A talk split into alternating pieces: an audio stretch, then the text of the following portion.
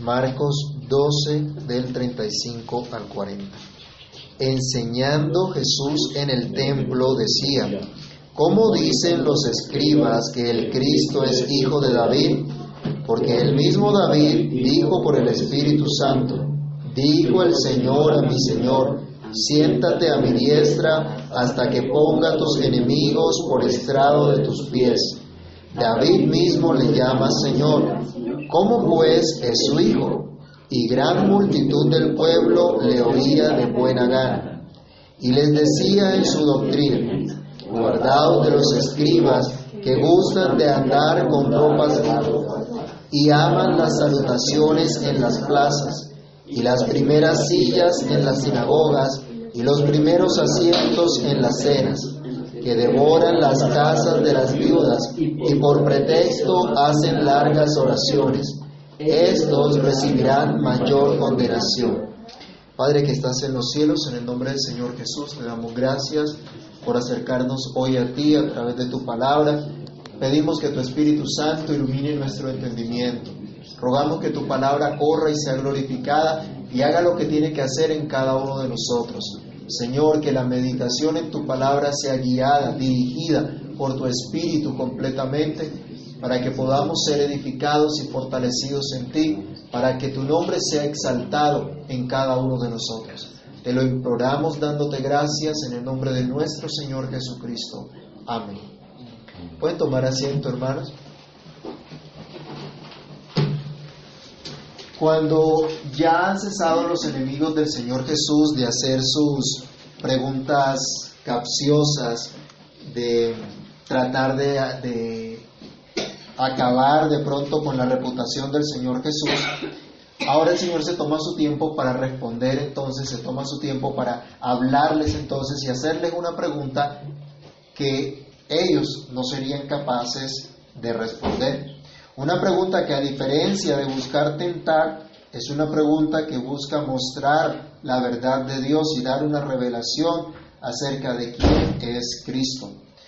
Dios nos guarde a nosotros de estar de pronto tan ocupados y tan enredados en las cosas de este mundo, en lo que realmente no es necesario, y perdamos de pronto de vista lo que el Señor quiere, que realmente prestemos atención que no seamos de aquellos que terminan disfrazando de buenas intenciones su ocupación en las cosas de este mundo. Dios nos guarde de gloriarnos en lo que no es correcto. La Biblia nos llama a gloriarnos en el Señor. Nos dice la Escritura, si alguien ha de gloriarse, que se gloríe en esto, en conocerme y entenderme que yo soy Dios. Es en Dios en quien tenemos que gloriarnos conocer quién es el Señor. Acá vamos a ver una pregunta que hace el Señor a, los, a los escribas. Cuando usted lee los pasajes complementarios, los pasajes paralelos, va a ver que, va a ver que hay una pregunta a los, a los escribas, bueno, ¿de quién es hijo el Cristo? Marcos nos lo presenta en esta manera que el Señor está diciendo, ¿cómo es posible que los, los escribas hablen acerca del, del Cristo realmente si no saben eh, que el Cristo sea hijo de David y ellos hablan que Jesús o que el Cristo es el hijo de David. Pero entendiendo esto y los escribas conociendo, sabiendo todas estas cosas, estaban frente a Jesús y no lo conocían, no sabían quién era. Y Jesús se les está dando a conocer acá en esta oportunidad. Y vamos a mirar entonces, y esta va a ser la reflexión del día de hoy, ¿reconoces a Jesús? ¿Reconocemos quién es el Señor Jesús? Lo primero que debemos analizar acá es que ese, ese Jesús es el Mesías prometido por Dios. A lo largo de todo el libro de Marcos se nos ha manifestado, se nos ha mostrado. Vayamos a Marcos capítulo 1, verso 1. Alguien que lo lea, por favor.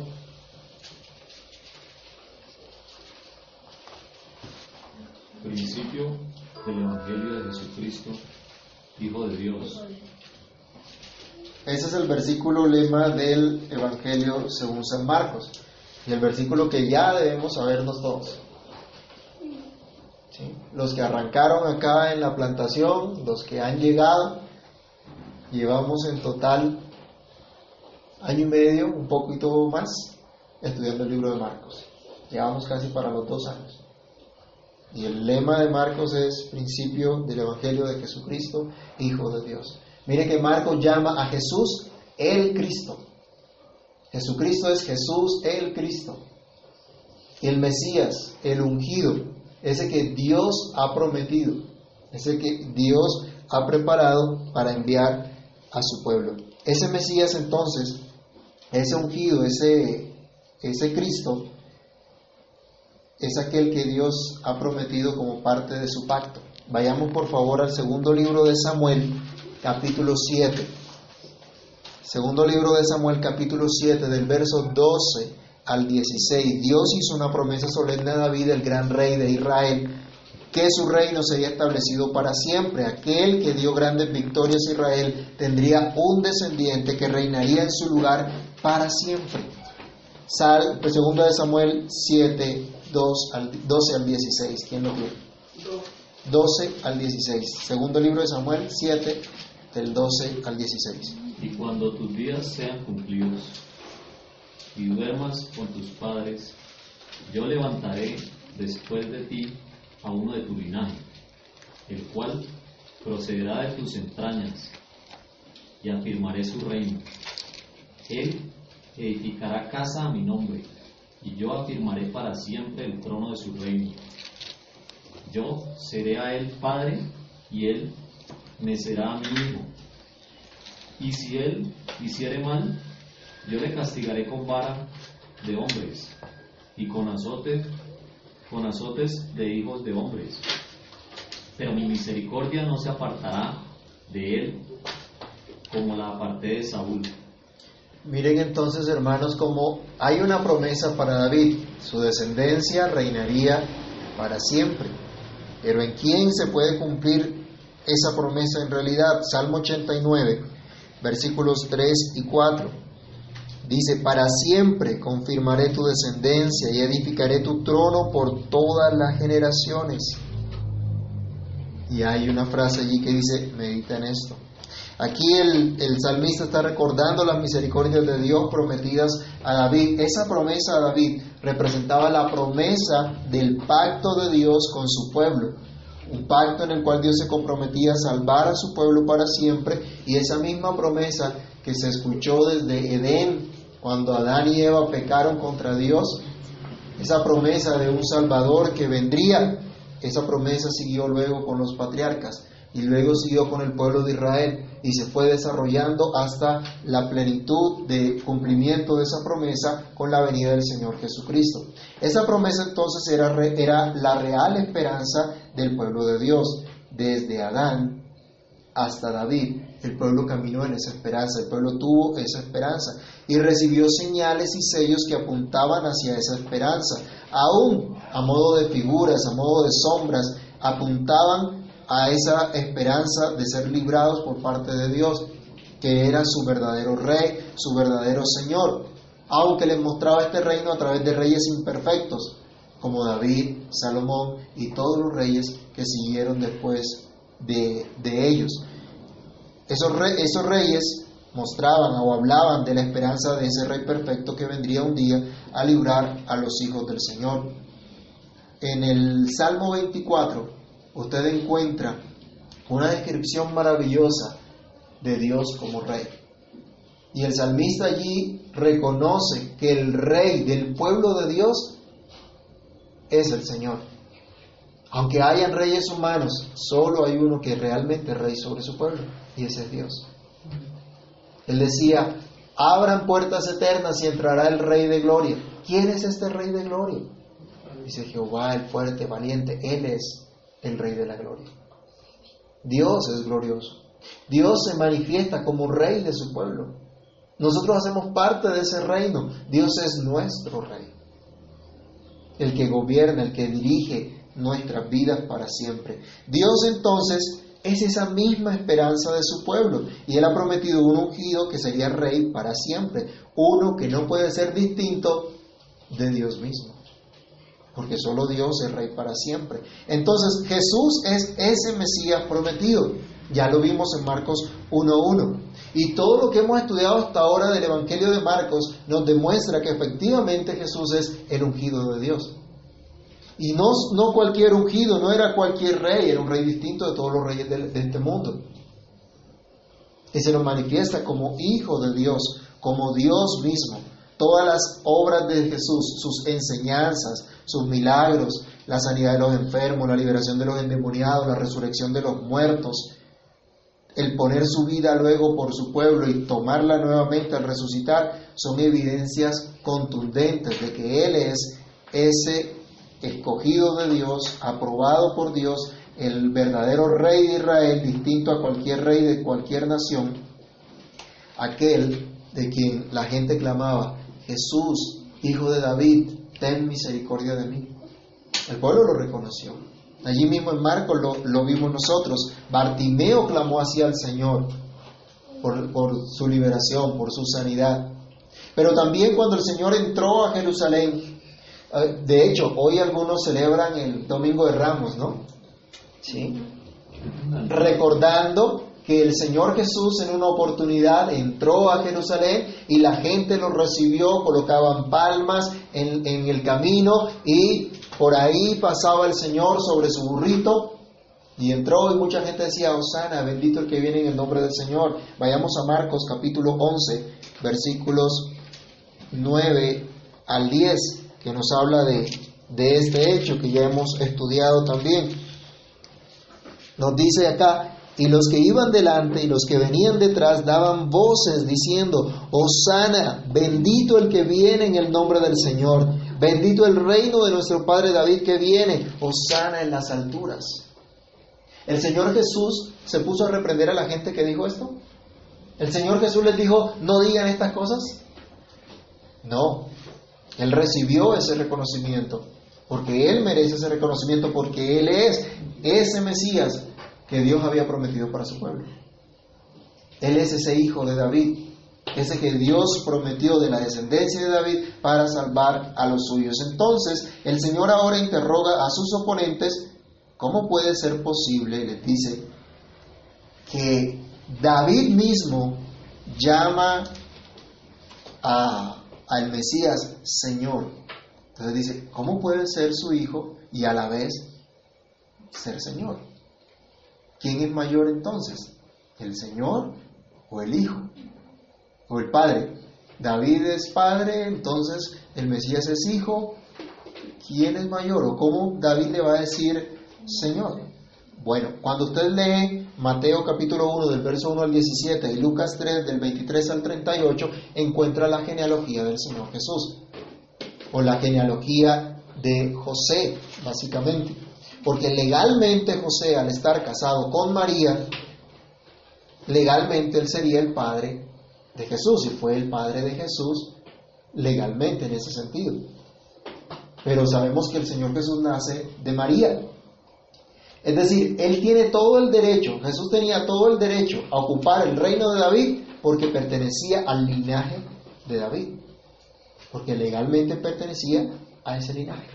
Así lo estableció Dios para que se cumpliera lo dicho por la Escritura. Aunque sabemos que Jesús no fue engendrado por voluntad de José, por tener José relación con su esposa, sino por la obra del Espíritu de Dios. Como ya lo hemos conocido y lo vemos en, en todas las Escrituras. Entonces, el Señor está cumpliendo con la promesa. Sabemos que Jesús es Dios, se hizo hombre, pero Él es Dios. Dios mismo está viniendo a cumplir su promesa. No solo porque viene Dios y se hace hombre, sino que también cumple con lo prometido con David. Porque al ser José legalmente ese padre adoptivo de, Jesús, tendría todo el derecho al trono de David. Legalmente tenía todo, todo el derecho. Así que Dios está cumpliendo todas las cosas. Así que Jesús es ese hijo de David. Y es también el Señor de David. Y es el segundo punto a meditar en el día de hoy. En su cuestionamiento el Señor utiliza un salmo que le habían reconocido tanto los escribas como los demás estudiosos de las escrituras, que Jesús, que ese salmo era mesiánico, que hablaba de aquel enviado por el Señor, de aquel ungido. Vayamos un momento al Salmo 110 para leer el verso 1. Salmo 110, verso 1.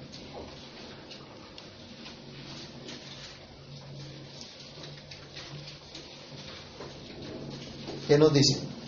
Jehová dijo a mi Señor, siéntate a mi diestra hasta que ponga a tus enemigos por estrado de tus pies.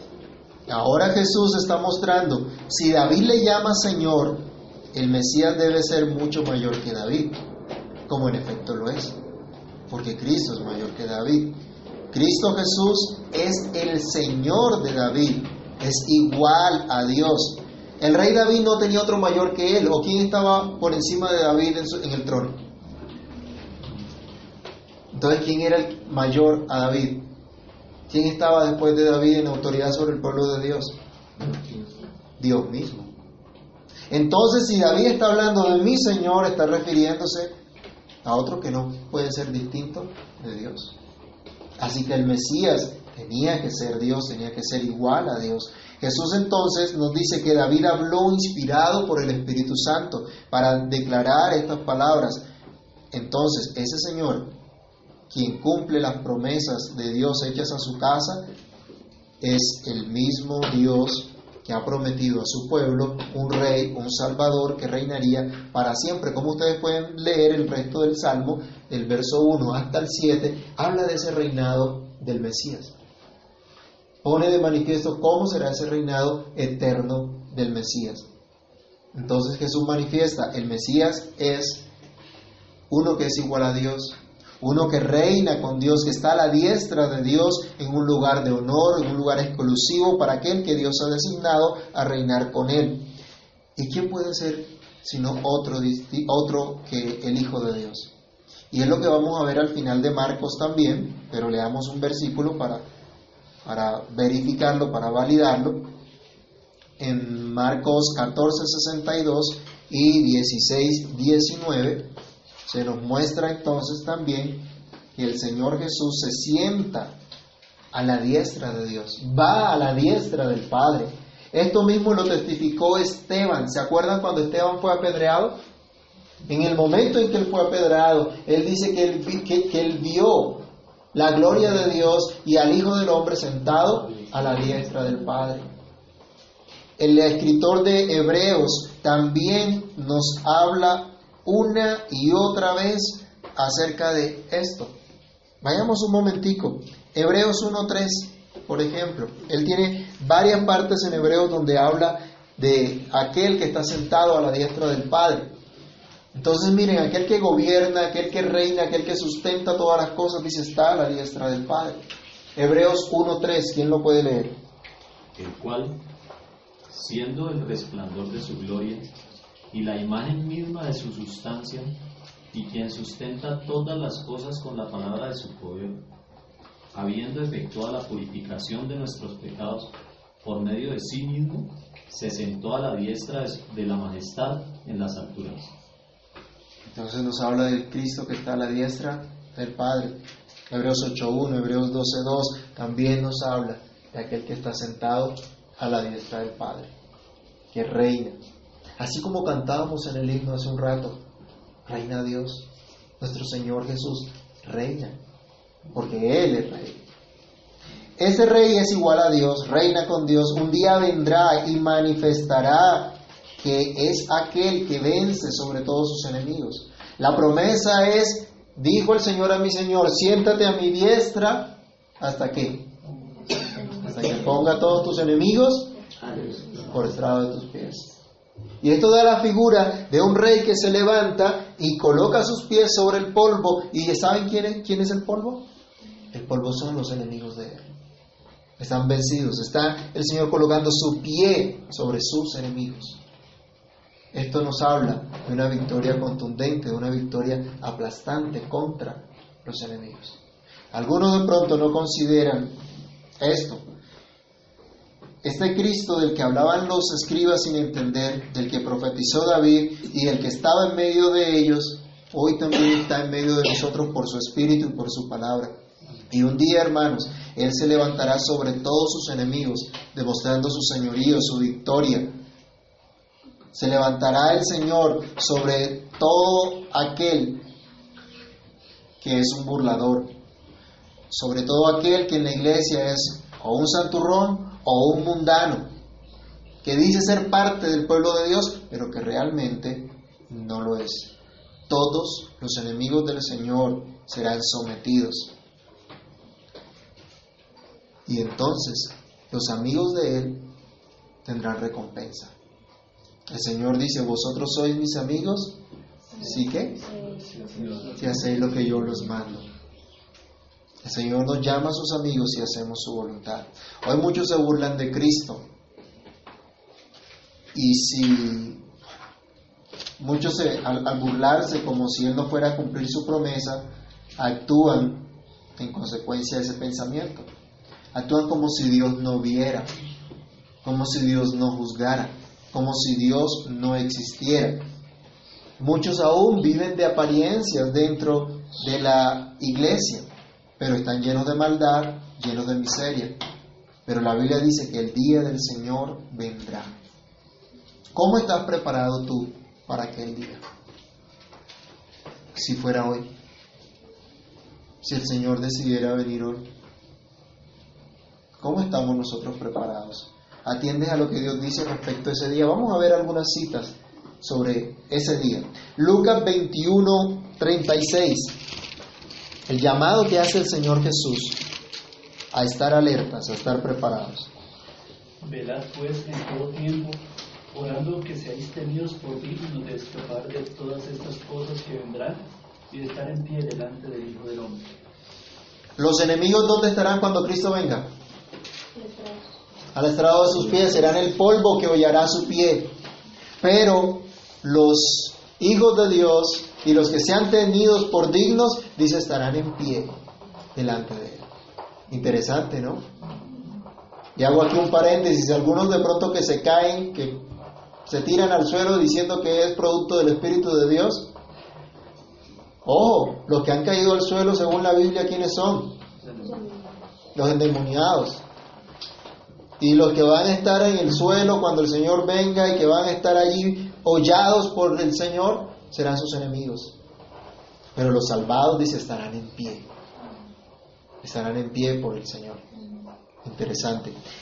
Segunda de Pedro, capítulo 3, del verso 1 al 12. Es muy diciente y por eso quise que leyéramos todos esos versículos, porque el apóstol Pedro también tuvo que luchar con los burladores en su tiempo, así como hay hoy día. Segunda carta de Pedro, capítulo 3, del 1 al 12. Dice, amados, esta es la segunda carta que os escribo y en ambas despierto con exhortación vuestro limpio entendimiento, para que tengáis memoria de las palabras que antes han sido dichas por los santos profetas y del mandamiento del Señor y Salvador dado por vuestros apóstoles, sabiendo primero esto, que en los postreros días vendrán burladores andando según sus propias concupiscencias y diciendo, ¿dónde está la promesa de su advenimiento? Porque desde el día que, en que los padres durmieron, todas las cosas permanecen así como desde el principio de la creación. Estos ignoran voluntariamente que en el tiempo antiguo fueron hechos por la palabra de Dios los cielos y también la tierra que proviene de agua y por el agua subsiste, por el cual el mundo de entonces pereció negado en agua. Pero los cielos y la tierra que existen ahora están reservados por la misma palabra, guardados para el fuego en el día del juicio y de la perdición de los hombres impíos. Mas, oh amados, no ignoréis esto, que para el Señor, que para el, con el Señor un día es como mil años, y mil años como un día. El Señor no retarda su promesa, según algunos la tienen por tardanza sino que es paciente para con nosotros, no queriendo que ninguno perezca, sino que todos procedan al arrepentimiento. Pero el día del Señor vendrá como ladrón en la noche, en el cual los cielos pasarán con gran estruendo, y los elementos ardiendo serán deshechos, y la tierra y las obras que en ella hay serán quemadas, puesto que todas estas cosas han de ser deshechas. ¿Cómo no debéis vosotros andar en santa y piadosa manera de vivir, esperando y apresurándoos para la venida del día de Dios, en el cual los cielos encendiéndose serán deshechos y los elementos siendo quemados se fundirán? Creo que el apóstol es muy claro y muy específico en esto. Nos preparamos para aquel día. Desde la época del apóstol Pedro había burladores. ¿No hay burladores hoy también? No se burlan de nosotros por estar aquí reunidos, por ejemplo, en lugar de estar en otro lado haciendo lo que otra gente que no conoce a Dios hace el día de hoy. Muchos se burlan. Y aún muchos dentro de la iglesia viven como si Dios no viera, como si Dios no escuchara, como si Dios no conociera todas las cosas. El día del Señor vendrá. Y el triunfo del Señor será completo, será real. Vayamos a 1 Corintios capítulo 15, versículos 25 al 26 y luego del 54 al 57. Cuando el apóstol Pablo habla acerca de la resurrección de Cristo, habla también de esa victoria que tiene el pueblo de Dios por medio de Cristo. Primera Corintios 15, versos 25 al 26. Dice el apóstol Pablo acá, porque preciso es que Él reine, ¿hasta cuándo? Hasta que haya puesto a todos sus enemigos debajo de sus pies. Y el postrer enemigo que será destruido es la muerte. Mire, David decía, dijo el Señor a mi Señor, siéntate a mi diestra, ¿hasta qué? Hasta que ponga a todos tus enemigos por estrado de tus pies. Pablo está recordando eso mismo y está reconociendo eso mismo. Cristo reina. Y dice, es preciso que Él reine hasta que estén todos sus enemigos debajo de sus pies. Hasta que sean sometidos absolutamente todos sus, sus enemigos. Y dice, el último enemigo será la muerte. Ya no habrá más muerte. Todavía vemos que hay muerte, ¿cierto? Y todavía mueren nuestros seres queridos y todavía nosotros estamos expuestos a la muerte física. Pero por la fe en Cristo sabemos que ya no tendremos esa muerte eterna, sino que hemos pasado a vida. Dice más adelante en el versículo 54, y cuando esto corruptible se haya vestido de incorrupción y esto mortal se haya vestido de inmortalidad, entonces se cumplirá la palabra que está escrita. Sorbida es la muerte en victoria. ¿Dónde está, oh muerte, tu aguijón? ¿Dónde, oh sepulcro, tu victoria? Ya que el aguijón de la muerte es el pecado y el poder del pecado la ley. Mas gracias sean dadas a Dios, que nos da la victoria por medio de nuestro Señor Jesucristo. El Señor vendrá un día y manifestará su victoria, victoria que también ha dado a su pueblo. En tercer lugar, miremos, ¿reconoces a Jesús? A aquel que se humilló para manifestarnos su amor. Debemos cuestionarnos entonces, porque el Señor ahora acá va a, con esta pregunta también hace una denuncia.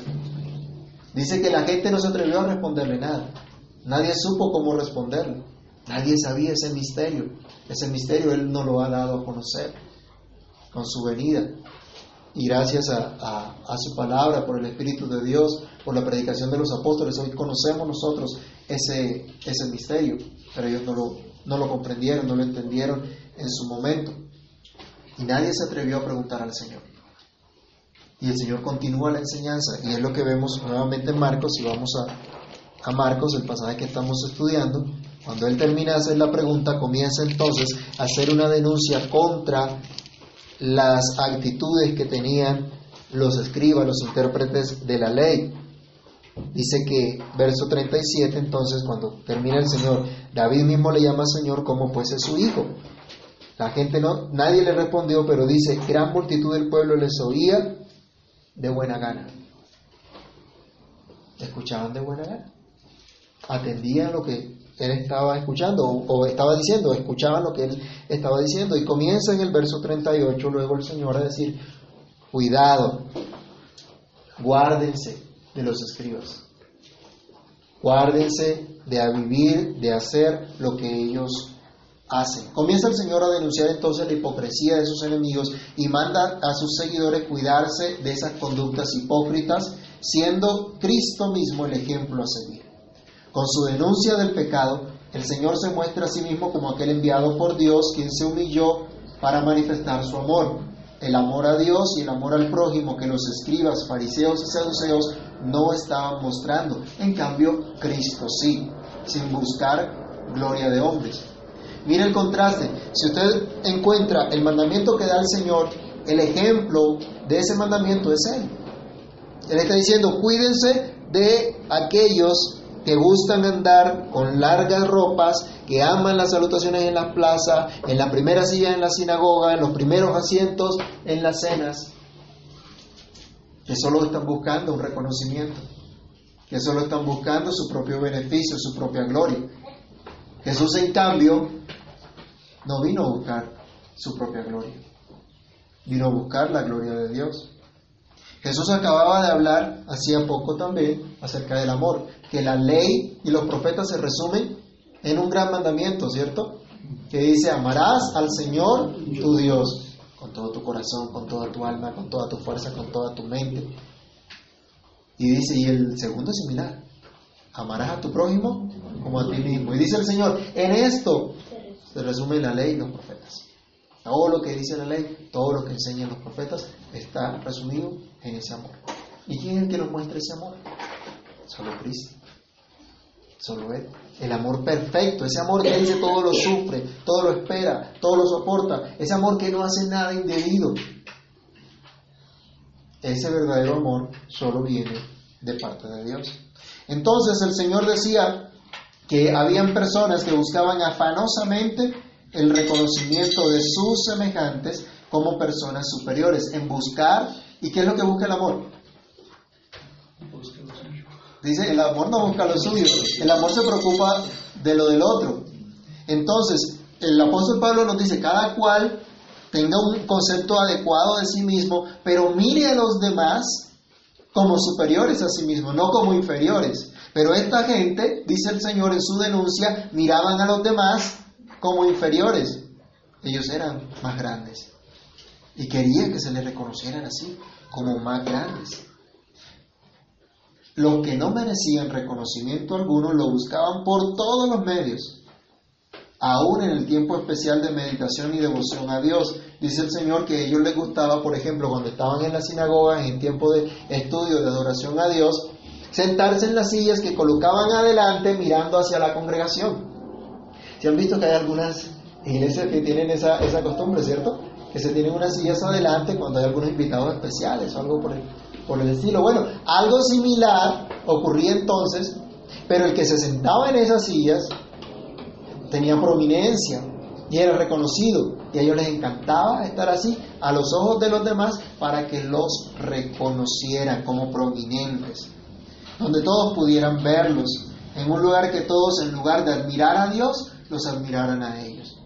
Por eso es que en el culto de adoración nosotros no buscamos que alguien sea reconocido, ni el que dirige, ni el que canta, ni el que lee, ni el que predica. Nuestra mirada tiene que estar enfocada solamente en Cristo. Tenemos que estar mirándolo a Él única y exclusivamente y admirándolo solamente a Él. Jesús entonces advierte contra este tipo de gente, siendo Él el ejemplo que debemos seguir y no aquellos arrogantes que buscan gloria de hombres. Jesús dijo, yo no busco gloria de hombres, ustedes lo verifican en Juan 5:41.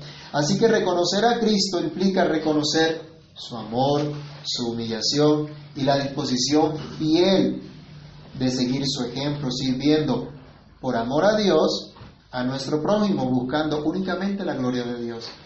¿Cómo lo vemos en la vida práctica? Vamos a 1 Corintios capítulo 10, versículo 31.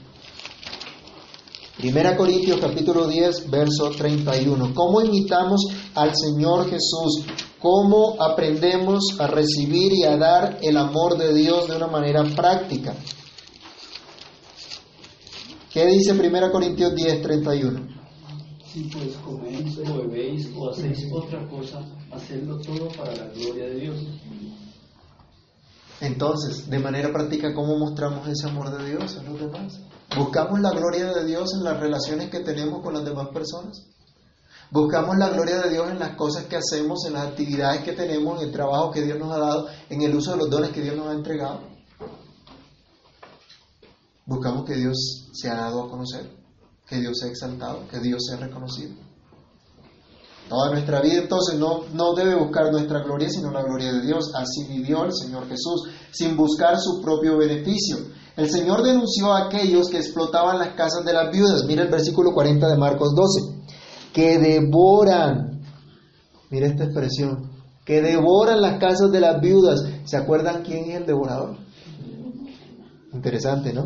Que devoran las casas de las viudas y por pretexto hacen largas oraciones. Es estos recibirán mayor condenación. Interesante, no es, no es nuevo entonces esa práctica, ¿no? De la gente que se aprovecha de los demás. Entonces dice acá que disfrazaban sus intenciones, disimulaban sus verdaderas intenciones haciendo largas oraciones. Como ellos son los ungidos del Señor, como ellos son los que conocen la Escritura, como a ellos Dios sí los oye, entonces bueno, mientras de una oracioncita, pues qué caramba, tocará darle una ofrendita. Y no es lo que hacen muchos el día de hoy. ¿Sí? Interesante, ¿no? No, eso no es lo que Dios dijo. Jesús no se puso en esas cosas. Muchos hoy dicen que son siervos del Señor, pero se sirven a ellos mismos. El apóstol Pablo decía, estos no son siervos de Dios, sino que sirven a sus propios vientres se sirven a ellos mismos, están buscando su propio beneficio y engañan a muchos, sacando provecho de los que están a su cuidado y realmente no le están generando ningún bien, sino mal. Y yo me pregunto, hermanos, ¿acaso no ha hecho mal al pueblo de Dios el tal evangelio de la prosperidad? De donde el único que prospera es el pastor o los líderes que captan el dinero de los incautos, que piensan que por hacer trueque con Dios, por darle plata a Dios, entonces Dios le va a dar más plata a ellos. ¿No ha dañado esto a la iglesia? ¿No ha hecho mal al pueblo del Señor que algunas organizaciones que se llaman cristianas no se preocupan por el bienestar económico de sus misioneros o pastores y el de su familia y le dicen entonces, para no apoyarlo financieramente, su salario va a ser trabajo por fe.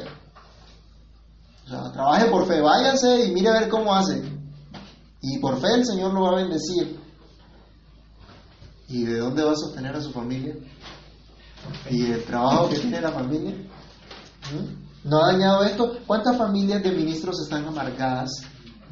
Porque su pastor, supuestamente llamado por Dios, viviendo por fe, no tiene cómo sostenerlos. Porque como están sirviendo una organización que dice que es por fe. Y la organización sí recolecta buen dinero, pero el que está, al que mandan, a ese sí lo mandan a vivir por fe. ¿No ha dañado eso? ¿Cuántos hijos de pastores hoy no quieren nada con el ministerio? No quieren servir al Señor. Porque han visto que su pastor simplemente se ha matado por una organización y que lo han olvidado y que él no ha sido responsable tampoco con sostener a su familia. Porque no solo las organizaciones, ¿no? Sino también el que se come el cuento de que es por fe. y deja a un lado su responsabilidad de ser proveedor de su familia. De trabajar también por su familia. Hermanos, esto ha hecho mucho daño. Cristo vino entonces, dice la Escritura, a buscar y a salvar lo que se había perdido, a rescatar a su pueblo de todos sus pecados y manifiesta entonces el verdadero amor que no busca lo suyo, sino que busca al otro, condenando así la actitud de los demás de rechazo al amor de Cristo. Estas personas estaban rechazando a Cristo mismo. Y Jesús los denuncia. Jesús denuncia su pecado y les dice, no se dejen engañar. Ellos están buscando su propio beneficio y no el beneficio del pueblo de Dios. La Biblia es clara, la Biblia dice, el que predica el Evangelio, que viva del Evangelio. Si alguien que está predicando el Evangelio, dedicado a predicar el Evangelio, a vivir, que viva de eso, que se sostenga con eso. Pero no le está diciendo, viva entonces de la fe de los hermanos y explote a los hermanos y viva a costilla de los demás. ¿Y su trabajo qué? ¿Y el cuidado pastoral qué? ¿Dónde están esas cosas? No, ese no es el derecho, no es lo que Dios dice. Jesús nos dio el ejemplo siendo Dios, siendo el Hijo mismo de Dios, y se humilló a tomar forma de hombre, a venir, humillarse, a salvar a los seres humanos, a toda la humanidad, a todos los, a todos los escogidos por Él. Jesús denuncia entonces, todo aquel que rechace ese amor que se ha manifestado en Cristo, dice, recibirá mayor condenación. Su condenación no se tarda. Es tan cierta como la venida misma del Señor y serán polvo a los pies del soberano Rey de Reyes y Señor de Señores. Si bien debemos denunciar el pecado para no tolerarlo en nuestras vidas, esta denuncia no solo se hace de labios, no es solamente señalar a aquel que está pecando, esta denuncia se hace con nuestro estilo de vida. La forma de vivir del Señor Jesús denunció a los escribas. La gente podía entender la denuncia de Jesús porque veía algo diferente en Jesús. Jesús no andaba con esos atuendos estrambóticos que utilizaban de pronto ellos para hacerse notar. Utilizaban una vestimenta especial porque ellos son los oficiales, ellos son los llamados por Dios, ellos son los escogidos del Señor. No lo usaban por, por, una humillación ante Dios y por dedicarse a Dios, sino simplemente porque querían reconocimiento. Así muchos andan por ahí hoy también. Les gusta el reconocimiento. Jesús no vino, no vino a eso. Entonces, el mismo ejemplo de Jesús servía para denunciar el pecado de los demás. Hermanos, su vida y la mía es la que va a denunciar el pecado del mundo. Si nosotros vivimos como Dios quiere, como Dios nos manda, nosotros seremos una denuncia pública del pecado de aquellos que no conocen al Señor, de aquellos que no se han arrepentido, aún muchas veces sin necesidad de proferir palabra alguna. Creo, hermanos, que nosotros también es necesario que nos arrepintamos de toda tibieza y mundanalidad en nuestras vidas, pues nosotros hemos recibido el Espíritu de Dios por el cual clamamos Abba Padre. Pero ese mismo Espíritu nos da poder y dominio propio contra el pecado para que no lo toleremos, sino para que hagamos morir el pecado en nuestras vidas cada día. No solo debemos hablar del amor de Dios, sino que debemos experimentarlo y demostrarlo en nuestra vida. Pero no podemos dar de lo que no tenemos. Así que revisemos si tenemos, hemos comprendido el amor de Dios. De lo contrario, seremos, seremos solo apariencias. ¿Se acuerdan de aquella de aquel árbol frondoso que tenía apariencia pero que no tenía fruto? ¿Qué le pasó? Se secó. Se secó y no sirvió absolutamente para nada.